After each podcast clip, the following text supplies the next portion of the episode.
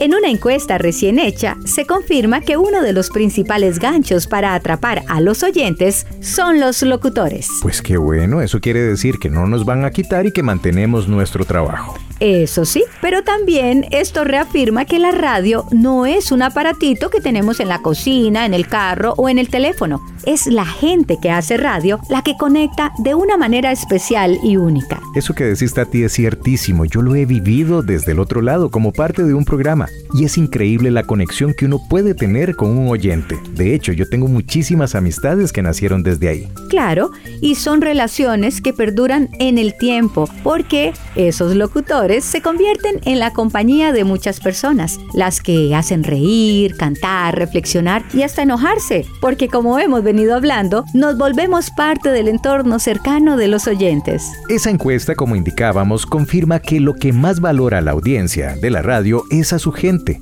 revela que lo que más atrae al público es la autenticidad y la sencillez. En segundo lugar, a la gente le gusta que le cuenten historias y anécdotas. Y como tercer punto, les gusta escuchar a personas que tienen o han tenido los mismos problemas y vivencias. La misma encuesta destaca que un número considerable de oyentes prefiere no escuchar comentarios políticos ni moralistas, pero estamos claros que el público es muy amplio y hay espacios en la radio para todo, incluso para hablar y escuchar de política. El mismo estudio señala que el público rechaza la idea de tener en la radio voces generadas con inteligencia artificial, ya que esto estaría afectando por completo la autenticidad que puede aportar un ser humano en las transmisiones.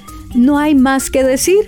La radio es humana, es cercana y es mágica. Por eso ha logrado adaptarse al paso del tiempo y prevalece como el medio de comunicación que nunca pasa. Siempre está en el corazón de la gente.